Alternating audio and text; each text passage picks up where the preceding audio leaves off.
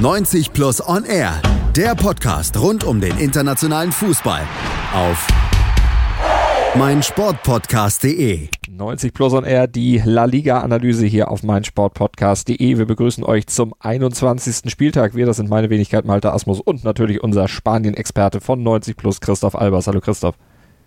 Moin Malte.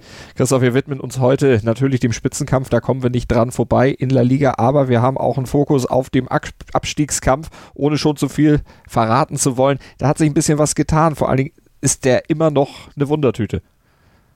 Ja, absolut. Ähm, das ist wirklich schön dieses Jahr. Es ist immens spannend, es ist richtig eng und ähm, da macht La Liga richtig viel Spaß. Oben ist es ja in gewisser Hinsicht auch schon ein bisschen eindeutig, von daher können wir uns heute, glaube ich, auch mal darauf konzentrieren. Und das machen wir natürlich auch, allerdings erst im zweiten Teil der Sendung. Wir gehen chronologisch vor, gucken erstmal in diesen nicht ganz so spannenden Kampf um die Spitze der Tabelle in La Liga. Und da gucken wir natürlich zunächst zum Spitzenreiter zu.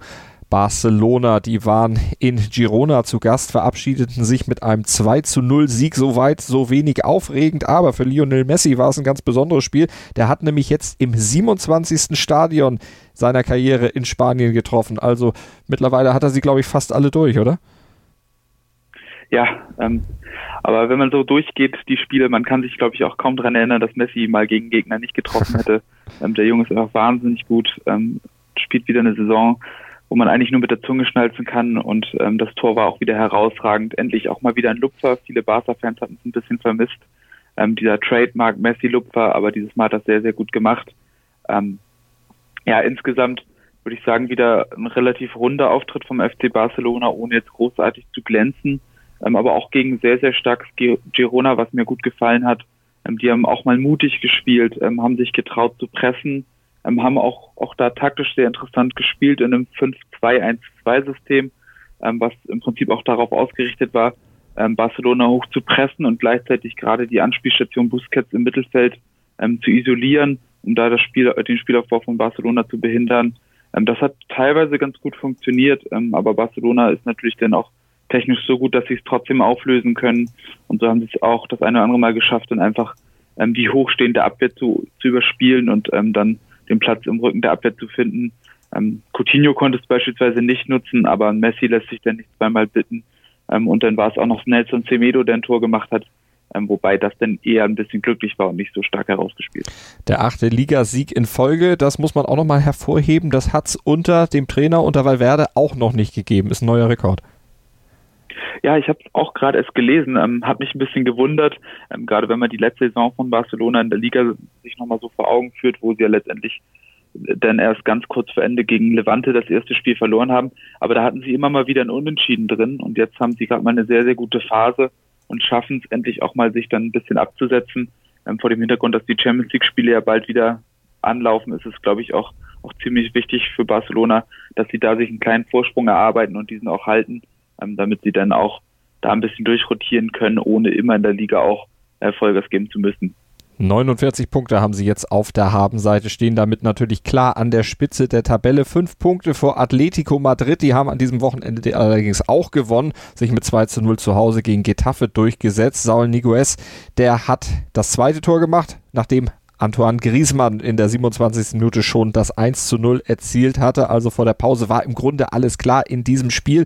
Und was man auch noch dazu sagen muss, hinten raus, da hat sich dann Getafe selbst noch geschwächt. Zwei gelb-rote Karten gesehen und das Spiel dann am Ende nur mit neun Mann zu Ende gebracht. Also Atletico auf Platz zwei der Tabelle. Dritter, da steht Real Madrid mit 39 Punkten, also zehn Punkte weniger als der große Erzrivale aus Barcelona, aber den kleinen Erzrivalen aus Barcelona, das kleine Team aus Barcelona, Espanyol, das haben sie zumindest geschlagen. 4 zu 2 hat Real auswärts gewonnen bei Espanyol.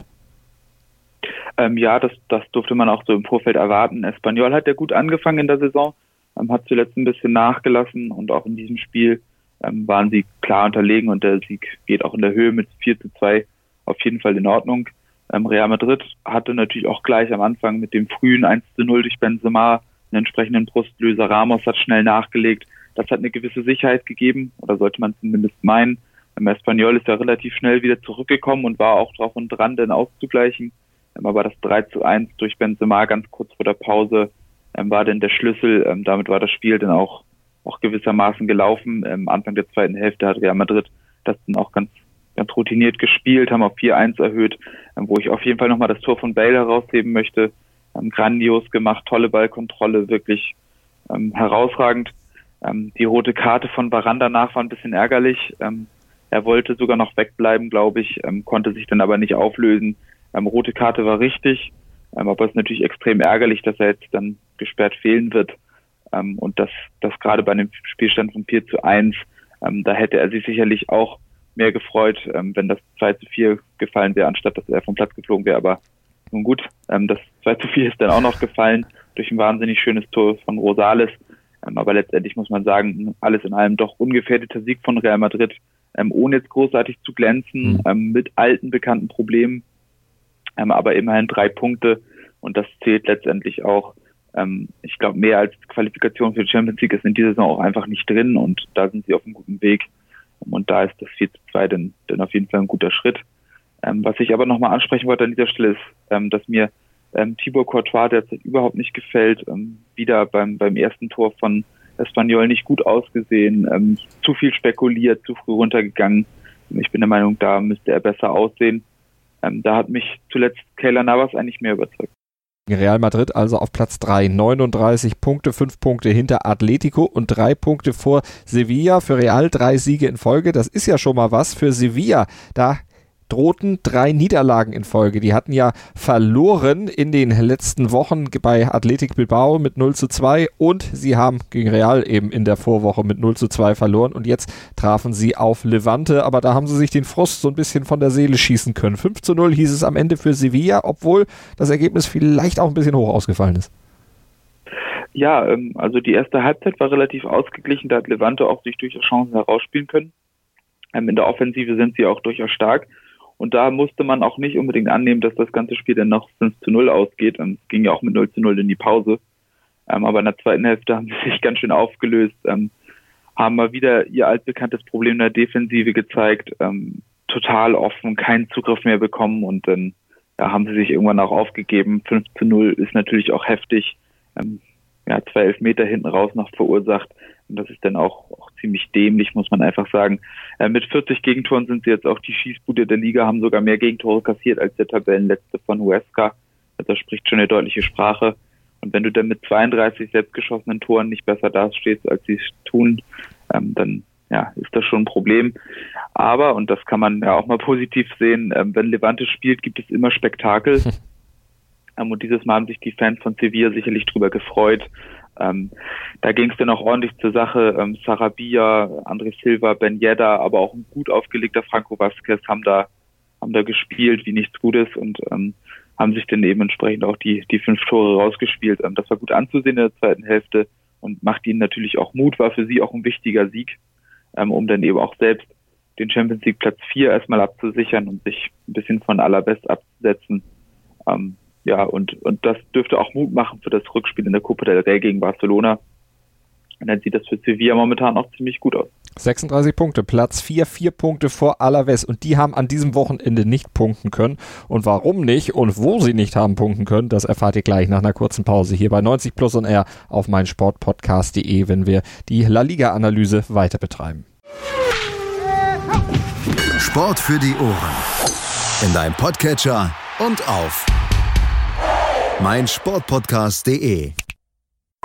Sportplatz mit Malta Asmus und Andreas Thies. Täglich neue Podcasts aus der Welt des Sports. Von Airhockey bis Zehnkampf. Berichterstattungen, Interviews und Fakten. Sportplatz auf mein Sportpodcast.de. La Liga-Analyse auf 90 Plus on Air hier auf meinsportpodcast.de mit Malte Asmus und Christoph Albers. Christoph und wir schaffen jetzt den Spagat zwischen Spitze und Abstiegskampf, denn wir gucken auf das Duell zwischen Alaves und Rayo Vallecano. Für Alaves ging es in diesem Spiel darum, dran zu bleiben an Sevilla.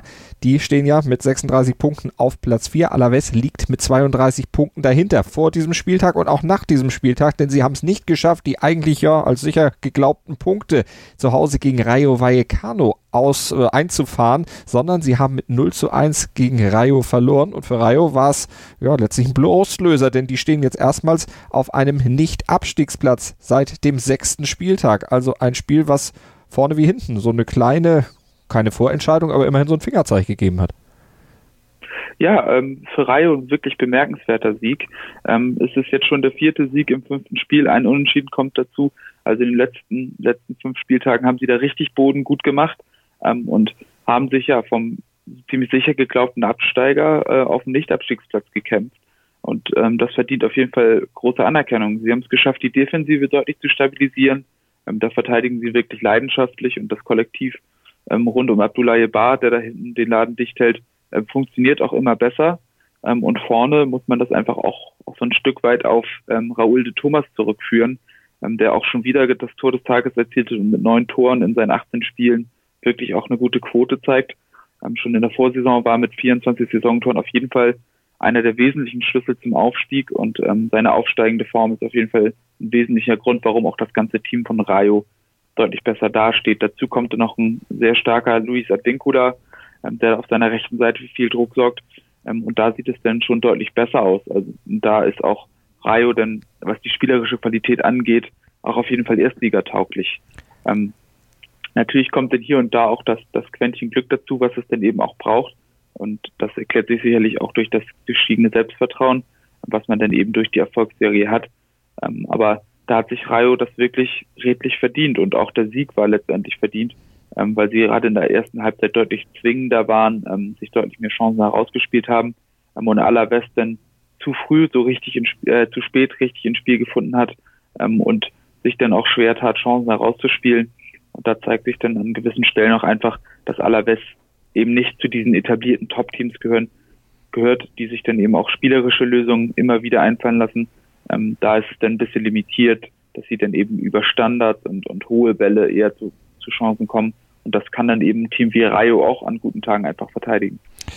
Und für Rayo Vallecano, da gilt eben auch vier Siege aus den letzten fünf Spielen. Das ist natürlich dann wirklich schon eine Hausnummer. Und für Alaves war es jetzt schon die zweite Niederlage in Folge. Die hatten ja in der Vorwoche gegen Getafe verloren, die jetzt wiederum an diesem Wochenende, wir haben es eben ja schon erwähnt, mit 0 zu 2 gegen Atletico Madrid unterlegen waren. Entsprechend dann auf Platz 6 erstmal auf der Stelle treten, aber eben den Abstand zu Platz 5 auch nicht haben anwachsen sehen. Auf Platz 7, da steht Valencia, 29 Punkte und die hatten es in dieser Woche mit Villarreal zu tun, einem Team, was in der Abstiegszone steht. Valencia gewann mit 3 zu 0 und für Villarreal war es wieder eine Niederlage, die neunte insgesamt in dieser Saison. Ja, ähm, Villarreal ist, ist ein gewisses Rätsel, muss man einfach mal sagen. Ich habe sie vor der Saison eigentlich relativ gut gesehen, habe sie auch relativ weit oben erwartet. Aber wie es dann manchmal so ist, und das war vor ein paar Jahren, als sie das erste Mal abgestiegen sind, ja auch schon so, ähm, da passt dann ein bisschen was nicht zusammen und dann können sie aus, aus ihrer spielerisch eigentlich sehr guten Anlage kein Kapital schlagen. Da fehlt es dann ganz vorne einfach an Effektivität und dann, dann steht man da. Ähm, bezeichnet war auch, dass zum Beispiel um 2 zu 0 von Cherichev ähm, Ibora mit einem Riesenpatzer ähm, ja, für verantwortlich ist dafür, dass das Gegentor gefallen ist. Oder auch Casorla, ja, Hanebüchen einen Ballverlust hatte vor dem eigenen 16er per Hakenpass.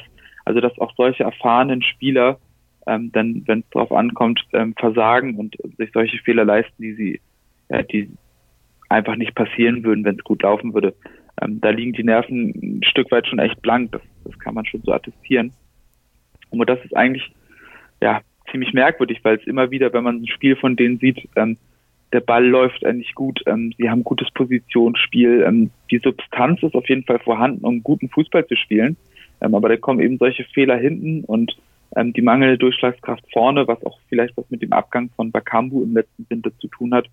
Ähm, und da, da fehlt es dann einfach an so, so kleinen Dingen, ähm, die dann eben aber einen großen Effekt haben. Und deshalb steht Villarreal jetzt auf dem Abstiegsplatz. Mhm. Und ja, Sevilla, äh, Valencia auf der anderen Seite nutzt dann ihre Chancen auch aus und, und stabilisieren sich dann. Und da ist gerade einfach der Unterschied zwischen diesen beiden Teams. Zwei Punkte sind es für Valencia jetzt nur noch auf den Playoff-Platz um die Europa League. Also da kann natürlich noch was gehen für Valencia, für Villarreal. Da entschwindet das rettende Ufer aber langsam, aber sicher so ein bisschen aus den Augen. Fünf Punkte sind es zum Tabellen 17. für Rayo Vallecano und zwischen Villarreal und Rayo Vallecano, da hat sich ja Celta Vigo noch geschoben, die allerdings an diesem Wochenende dann auch nicht punkten konnten, sondern mit 1 zu 2 bei Valladolid verloren haben ja, auch da, ähm, das mangelnde Selbstvertrauen und die schwache Defensive, ähm, das sind ja so zwei Ansatzpunkte.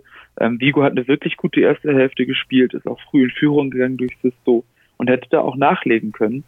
Ähm, aber das passierte nicht und dann, wie es kommen musste, zweite Hälfte ein ganz anderes Spiel, ähm, Valladolid auf einmal mit, mit viel Trieb, waren richtig gut nach vorne, haben Druck gemacht ähm, und ja, Vigo schwamm dann und kassierte dann das 1 zu 0, äh, das 1 zu 1 ähm, geriet dann immer mehr ins Schwimmen.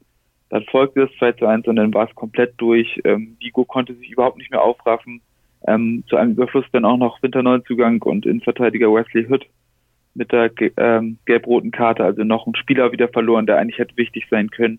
Also da läuft momentan so viel falsch und das, das fängt natürlich irgendwo auch in den Köpfen an.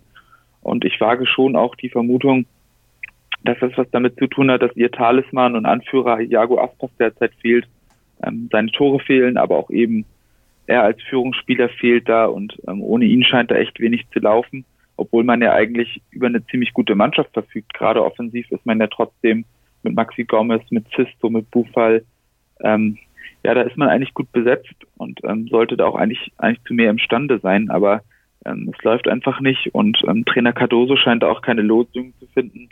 Ähm, vielleicht sollte man da auch über einen gewissen Trainerwechsel mal nachdenken ähm, da hat man sich zuletzt, glaube ich, mit, mit Cardoso und davor auch mit Berizzo für einmal ein bisschen vertan. Hm. Ähm, da, glaube ich, besteht durchaus Bedarf.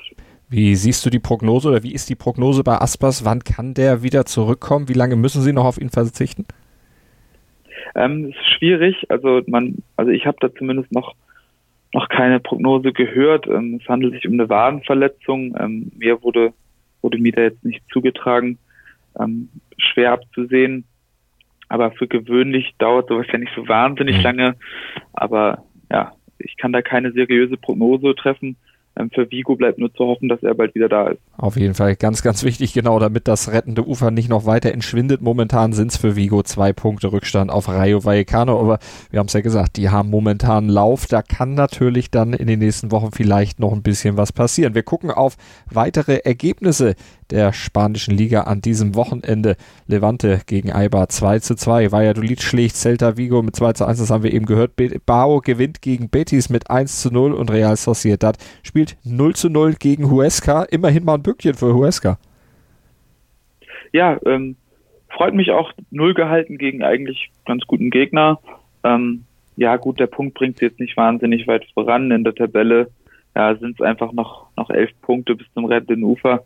Ähm, ich glaube, da wird auf Sicht auch nicht viel gehen, aber ähm, für den kleinen Verein freut es einem, finde ich, immer, wenn, wenn sie mal was holen. Also ich glaube, ein Punkt bei Sociedad ist schon ganz in Ordnung.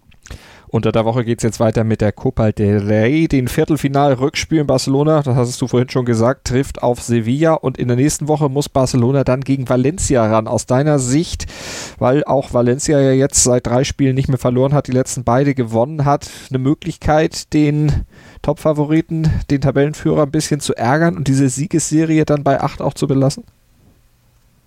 Ähm, ja, also zum einen natürlich ähm, Barcelona im Camp Nou immer schwer zu besiegen. Ähm, da sind sie immer im Vorteil. Ähm, aber sie müssen ohne Busquets auskommen. Der ist gelb gesperrt. Ähm, dazu das ja nicht einfache Spiel gegen Sevilla unter der Woche. Ähm, ich könnte mir schon vorstellen, dass das auch ordentlich Kraft kosten wird, ähm, gerade weil man 2 zu 0 Rückstand hinterherlaufen muss. Ähm, und Valencia ist eine Mannschaft, die schon gezeigt hat, dass sie Barcelona auch auf jeden Fall ärgern können. Gerade in der letzten Saison ähm, wenn ich da an das Hinspiel denke, dass da 1 zu 1 ausgegangen ist, da haben sie sich wirklich ein tolles Duell geliefert und das war sehr, sehr niveauvoll, die Veranstaltung. Also ich könnte mir vorstellen, dass es wieder in eine ähnliche Richtung geht. Ähm, Valencia hat ja im Grunde auch eine relativ ähnliche Mannschaft wie in der letzten Saison und hat jetzt auch wieder ein bisschen mehr Selbstvertrauen. Ähm, also da muss Barcelona auf jeden Fall schon einen guten Tag haben, um das, um die Siegesserie aufrechtzuerhalten. Also ich werde es mir auf jeden Fall angucken und ich kann es eigentlich nur allen Zuhörern mhm. empfehlen, das auch zu tun. Definitiv, macht das, guckt da auf jeden Fall rein. Betis gegen Atletico, das verspricht allerdings auch so ein bisschen Spannung, auch wenn die Serie bei Betis momentan ja nicht so ganz besonders ist, aber Atletico, die haben ja ein bisschen was äh, zu verlieren, die wollen ja unbedingt dranbleiben an Barcelona, also stehen sie eigentlich in jedem Spiel jetzt auch unter Zugzwang. Ja, auf jeden Fall. Also sie stehen schon unter Druck. Zudem wollen sie natürlich auch gerne Real Madrid hinter sich lassen. Ähm, also sie sind Jäger und Gejagter. Natürlich gilt der Hauptfokus erstmal noch irgendwo im Titelkampf drin zu sein. Aber das machen sie derzeit ziemlich gut. Haben sich jetzt ja auch noch mit Morata verstärkt, also auch noch eine interessante Personalie. Ähm, aber ein Auswärtsspiel bei Betis ist auch nicht allzu leicht.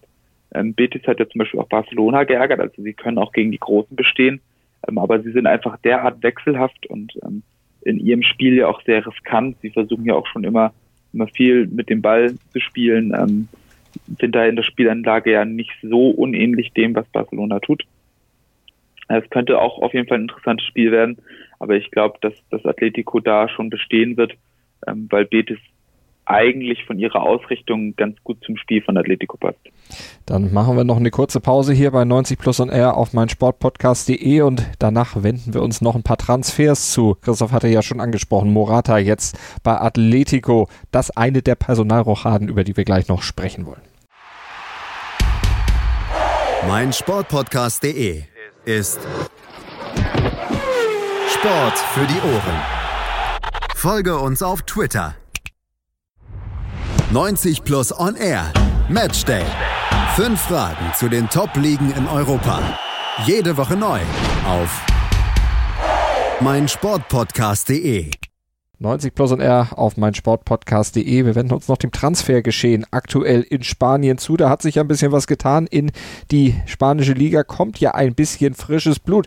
Wir haben eben über Atletico und Alvaro Morata schon gesprochen. Der kommt von Chelsea, wird ausgeliehen für 18 Monate, glaube ich, wenn ich das richtig erinnere. Was sagst du zu der Verpflichtung von Atletico? Ähm, Finde ich sehr interessant. Ähm, ich traue es auch durchaus äh, Simeone zu, dass er Morata wieder das Selbstvertrauen gibt, ähm, was er braucht, um dann eben auch zu treffen. Ähm, Morata ist ja auch ein kopfballstarker Spieler, was er gerade in den Anfangsmonaten bei Chelsea eindrucksvoll nachgewiesen hat. Und ich glaube, da könnte es einen ganz guten Fit geben. Ähm, von daher kann ich mir schon vorstellen, dass der Transfer sich auf jeden Fall auszahlt. Ähm, die Frage ist nur, wie schnell er wieder die breite Brust bekommt, die er braucht, weil er ja eben auch ein Spieler ist, der sehr, sehr abhängig ist von seinem Selbstvertrauen. Ähm, was natürlich auch für viele Stürmer gilt, aber insbesondere eben auch für Morata. Hm. Ist ja im Prinzip ein Eigengewächs von Atletico, wurde da in der Jugend ausgebildet, spielte da zumindest vier Jahre lang. Später spielte er ja auch für Real. Wie wird er denn gesehen in, äh, bei Atletico Madrid? Ähm, ich glaube, so wie ich so es vernommen habe und so wie es Atletico auch immer wieder promotet hat, ähm, wird so ein bisschen diese Rückkehrergeschichte ähm, irgendwo gespielt. Ähm, Finde ich auch nachvollziehbar. Ähm, man kann ja nicht sagen, dass er jetzt äh, Real Madrid-Spieler durch und durch ist, wenn er eigentlich aus der Nachwuchsakademie von, von Atletico kommt. Ähm, und sowas gab es ja auch, auch schon mehrfach, also zum Beispiel auch bei José Reyes, hm. ähm, der ja auch bei Real Madrid gespielt hat, bevor er bei Atletico gespielt hat. Also ich glaube, das ist nicht so, so das wahnsinnige Thema. Ähm, und da tun sie natürlich gut daran, auch eben diese Rückkehrergeschichte zu bedienen, um dann auch die Fans emotional irgendwie dazu bekommen, ihn zu mögen. Und ich glaube, das, das ist schon auch ein gemachtes Nest. Mal gucken, wie er dann einschlägt und ob er dann das Torekonto von Atletico ein bisschen aufbessern kann. Das werden wir natürlich verfolgen. Barcelona, der Tabellenführer, auch der hat zugeschlagen. Frankie de Jong auf der Außenverteidigerposition sich verstärkt mit dem Mann von Ajax und Kevin Prince Boateng geholt. Das war eine Verpflichtung, die ziemlich viele überrascht hat. Ja, ähm, Boateng habe ich auch lange Zeit nicht kommen sehen. Ähm, waren ja auch viele Namen im Gespräch bei Barcelona auf der Stürmerposition, unter anderem eben auch Morata. Ähm, aber dann hieß es plötzlich, ähm, Boateng ist im Fokus und dann ging es ganz schnell und er war auch, auch einmal da. Und dann stand er auch gleich gegen Sevilla in der Startelf. Ähm, da hat er noch keine großen Fußspuren hinterlassen können, ähm, konnte man aber auch wirklich nicht erwarten. Ähm, aber ich glaube, das ist schon ein ganz sinnvoller Transfer. Ähm, er kennt die Liga, er hat die Rolle bei Las Palmas seinerzeit auch wirklich sehr gut gespielt. Ähm, und er ist eben auch in gewissen Punkten sehr ähnlich wie Suarez. Ähm, er presst mit hoher Intensität, er ist clever, aber er ist jemand auch, der den Gegner extrem reizen kann, der genau weiß, wie er provozieren kann, und ich glaube, dass das möchte Valverde auch und genau nach dem Spieler hat er gesucht und von daher kann ich mir vorstellen, dass das ganz gut passt. In den ganz wichtigen Spielen wird es natürlich trotzdem weiterhin auf Luis Suarez mhm. hinauslaufen. Ähm, der ist einfach nicht zu ersetzen, weil er natürlich auch eine ganz andere Qualität noch hat. Ähm, aber das ist auf jeden Fall ein guter Backup, der in der Liga auf jeden Fall sehr, sehr wichtig sein wird, weil Suarez kann einfach nicht alle Spiele spielen. Und das sieht man ihm auch immer wieder an, dass er in gewissen Phasen einfach ein bisschen schlapp ist. Auch Real Madrid hat sich verstärkt mit Brahim Diaz von Manchester City, ein spanisches Mittelfeldtalent, 19 Jahre alt, hat auch gleich einen langfristigen Vertrag mit 2000, bis 2025 bekommen. Das ist eine Investition in die Zukunft. Oder glaubt man bei Real, dass er jetzt auch schon helfen kann? Eigentlich war ja auch das Mittelfeld nicht unbedingt die Baustelle bei Real aktuell. Ähm, also ich glaube auch, dass es eher für, für die mittelfristige und langfristige Zukunft gedacht ist.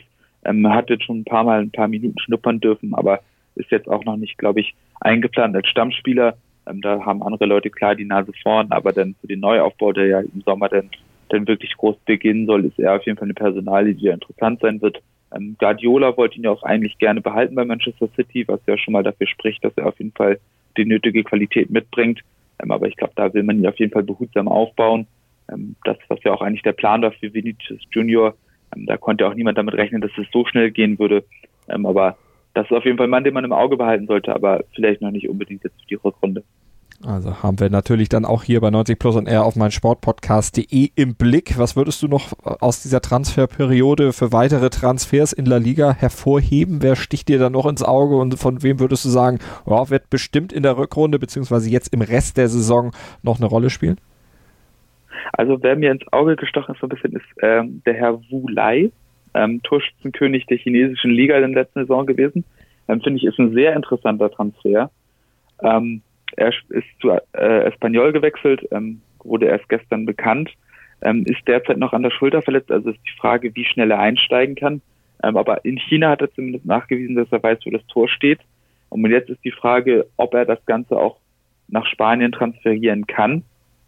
Ähm, bisher gab es da ja immer große Zweifel über die Wettbewerbsfähigkeit der chinesischen Liga. Von daher kann es auch sein, dass es sich hier nur um Marketing-Gag handelt. Ähm, Espanyol ist ja auch in chinesischer Hand. Ähm, und von daher finde ich, ist dieser Transfer enorm spannend, einfach auch vor diesem Hintergrund der, der Chinese Super League. Hm. Ähm, aber jetzt nicht, nicht unbedingt in sportlicher Hinsicht. Äh, in sportlicher Hinsicht würde ich auf jeden Fall noch ähm, äh, Martin Braithwaite hervorheben. Ähm, den hat sich Leganes geholt, ähm, den ausgeliehen aus der englischen zweiten Liga von Middlesbrough. Der hat ja schon ähm, ja auch auch gegen Real Madrid nachgewiesen, dass er sehr gefährlich ist, auch auch im Pokal nachgewiesen, dass er wirklich ein spannender Spieler ist mit enorm viel Tempo, der sehr sehr gut fürs Konterspiel geeignet ist. Also der hat schon gute Fußspuren jetzt in Spanien hinterlassen und ist glaube ich ein Mann, der da ja für einige Tore sorgen kann. Den sollte man im Auge behalten. Das werden wir, wie gesagt, tun hier bei 90 Plus und R auf mein Sportpodcast.de. Die spanische Liga weiterhin bei uns natürlich im Saisonverlauf Thema. Wir gucken genau hin auf das, was Messi und Co. da machen und was natürlich auch die Neuzugänge machen. Kevin Pitzrens, Boateng, natürlich einer von denen, die wir auch dann noch im Blick haben werden. Christoph Albers und Malte Asmus waren das mit der Analyse des 21. Spieltags der La Liga in Spanien. Christoph, vielen Dank. Ja, sehr gerne. 90 Plus On Air, der Podcast rund um den internationalen Fußball auf meinsportpodcast.de. Hallo, hier ist Benny Hövedes. Ja, liebe Hörer, mein Name ist Birgit Fischer. Ich habe schon ganz viele Medaillen gewonnen im Kanu-Rennsport, im Kajakpaddeln. Hallo, ich bin Arthur Abraham, bin Boxfeldmeister. Die Profis am Mikrofon, immer und überall auf meinsportpodcast.de.